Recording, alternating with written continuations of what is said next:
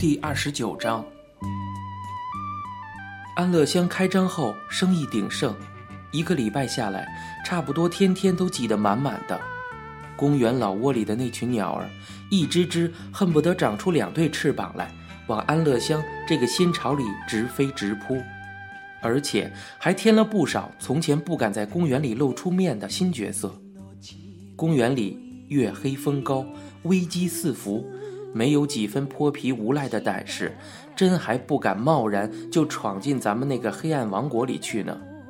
譬如说，那一群没见过阵仗的嫩手嫩脚的大专学生，那批良家子弟，有的连公园大门也没有跨过，有的溜进去也只是遮遮掩掩，躲在那丛樟木林子里偷偷的看罢了。可是，咱们这个新窝巢却成了这批良家子弟的天堂。他们大摇大摆地走进来，很安全，很笃定。琥珀色的灯光，悠扬的电子琴，直冒白泡的啤酒，这个调调正合了这群来寻找罗曼史的少年家的胃口。他们好像是到咱们安乐乡来开大专联谊晚会的，两个是淡江的，两个是东吴的，好几个辅仁的，一大群文化的。一个身材健硕、穿着紧绷绷蓝哥牛仔裤、白色阿迪达斯运动鞋的是体专的高材生，金龙篮球队的队长；一个蓄着一头刺猬头发、唇上两撇骚胡须的是艺专音乐系的天才歌手。他写了一首歌，叫做《你那双灼灼的眼睛》。有时晚上我们打烊了，那群大学生还不肯走。天才歌手就坐在电子琴前面自弹自唱起来。你那双灼灼的眼睛，灼伤了我的眼；你那双灼灼的眼睛，炙伤了我的心；你那双灼灼的眼睛，焚痛了我的灵魂。我举起双手，却捧起一具爱的灰烬。天已荒，地已老，山已崩，海已清。可是。我的情，为什么总也理不清，悔不尽？天才歌手的声音激越、哀楚，他歪着头，长发披到一边，闭上眼睛，紧皱起眉头，两拳烧得绯红，好像痛苦的不堪负荷一般。那一群大学生围着他。仰面张口，听着着了迷。我和小玉一人一把扫帚，却从地上扫起了一阵冉冉飘起的灰尘。小玉一直暗骂，骂那群大学生还不回家，我们好打烊休息。那些大学生都配成了对，落单的几个大概刚失恋。艺专的那个天才歌手。他的爱人上个月才离开他去了新加坡，他是台湾大学外文系的侨生，据说人长得很漂亮，而且真还有一双灼灼的眼睛。另外还有一种新客人，他们在社会上有地位、有脸面，而且也有妻室儿女。公园里的凶杀勒索，幽暗中发生的恐怖事件，吓得他们裹足不前。可是，在咱们安乐乡里，在温柔的琥珀色的灯光下，这批董事长、总经理、博士、教授却感到如鱼得水，宾至如归，把他们白天为事业、为家务的烦恼一股脑的抛掉，在我们这个新窝巢里暂且沉醉片刻。这批皮夹子饱满的中年人是我们的最佳客人，师傅叮嘱我们一定要加倍奉承。至于那些大学生嘛，三个人分一瓶啤酒，两袋空空，榨也榨不出几滴油水出来，摆在那儿当花瓶看看罢了。师傅这几天笑得合不拢嘴，替我跟小玉一人买了一只浪琴镀金的打火机。那些阔客人抽出一支三五，我们便赶忙擦的一下打着火，金闪闪的浪琴送到客人面前，又殷勤又够气派。于是，我们便趁着他们不在意，暗暗的便替他们把最贵的拿破仑酒斟得满满一杯，听他们倾吐许多我们似懂非懂的牢骚话。原来这些成功深就、有家有室、皮夹子里塞的百元大钞的中年人，两杯下肚，竟然也会吐露出他们惊人的烦恼。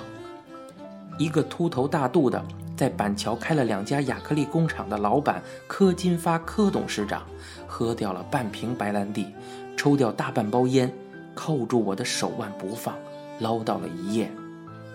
他说，他有三个儿子，一个是赌鬼。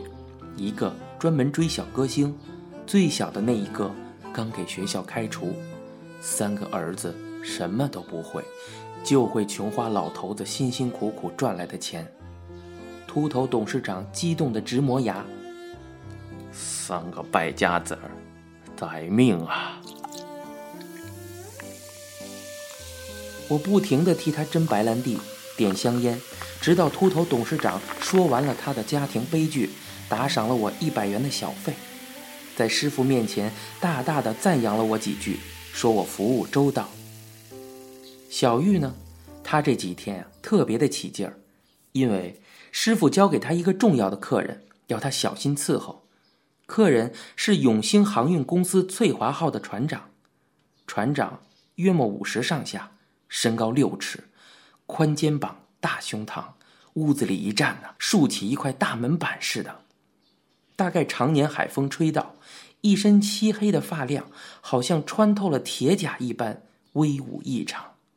他头一晚来，小玉悄悄笑道：“哎呦，龙王爷来了。”龙船长那颗头确实大得出奇，一脸崎岖，高额大鼻，一双铜铃眼，一张嘴，两排白牙森森，确实龙头龙脸的。可是龙船长的人却非常的豪爽热情，揪住小玉的腮帮子直打哈哈，叫道：“小蜜糖。”他的口音带着浓浊的江浙腔，很像小玉从前的老户头老周说国语那样。翠华是条货轮，运石油为主，专走波斯湾到日本的航线。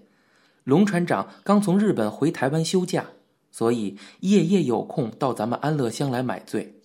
师傅吩咐过，龙船长喝威士忌要给够量，酒菜一律奉送，不许收钱。师傅看准龙船长是块无价之宝，与咱们安乐乡兴衰有关。因为日后安乐乡的洋酒都可以托龙船长私带进口了，一瓶红牌威士忌可以省两百块，一瓶拿破仑赚下三百八，这笔开销不知要卖多少杯酒才抵得过。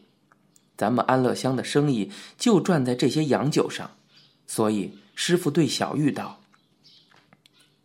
玉仔，这个人要紧，你要替我好生的看着哦。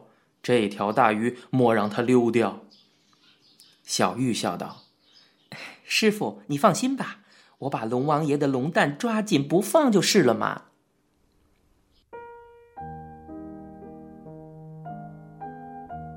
在安乐乡的诸多旧友新识中，只有一个人不喜欢我们这个新窝巢。他怀念我们的老家，怀念公园里那片拔了莲花的永生池，怀念那一丛丛纠缠不清的绿珊瑚，怀念那深深的黑夜里一双双飞高飞低萤火虫般碧灼灼、充满了欲望的眼睛。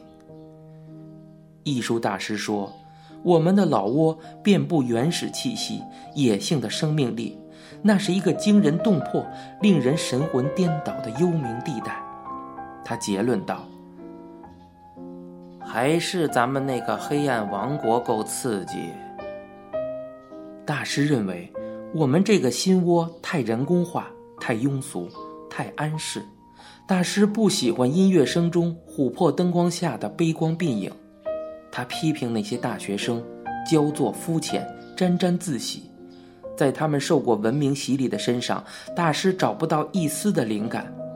他最怀念那群从华西街、从三重铺、从狂风暴雨的恒春渔港奔到公园里的野孩子，他们才是他艺术创作的源泉。大师告诉我，他曾经周游欧美，在巴黎和纽约都住过许多年。可是他终于又回到了台湾来，回到了公园的老窝里，因为只有莲花池头的那群野孩子，才能激起他对生的欲望，生的狂热。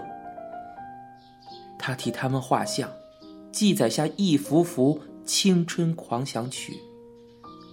在安乐乡进门右侧电子琴台的后面，有一片白墙壁。替安乐乡装潢的那家盛美装饰公司，本来在那面墙上挂了一张外销的油画，画的是一瓶大红大绿的大丽花。大师看到，眉一皱，说道：“恶心。”于是我们师傅祈请大师赠送他一张自己的作品给我们挂挂，增加安乐乡的艺术情调。大师说他的画。从来不赠送，不过为了提高安乐乡的情调，他却破例借给我们一张作品悬挂一个月。可是我们没料到，大师竟肯把他那张杰作《野性的呼唤》借给了安乐乡。那是一张巨幅油画，六尺高、三尺宽的一幅人像。画面的背景是一片模糊的破旧房屋。摊棚、街巷，一角庙宇飞檐插空，有点像华西街龙山寺一带的景象。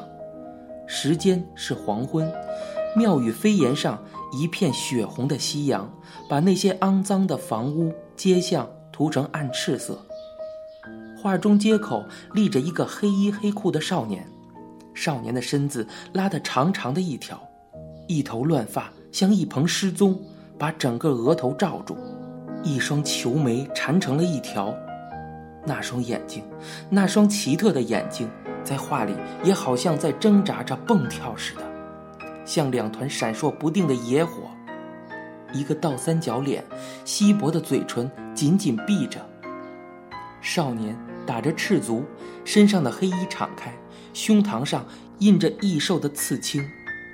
画中的少年神态那样生猛，好像随时都要跳下来似的。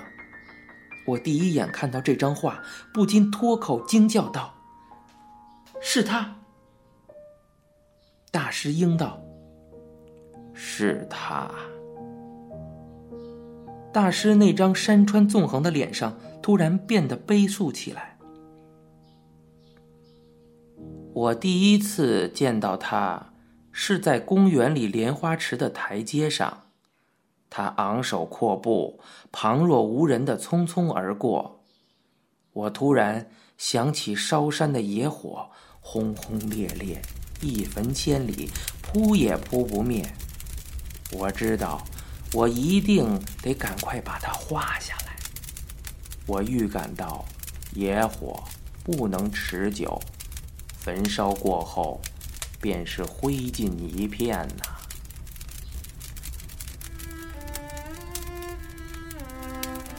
他呀，倒爽快，一口答应，也不要报酬，只有一个条件，他要我把华西街龙山寺画进去。他说，那就是他出生的地方。那张画呀，是我最得意的作品之一呀。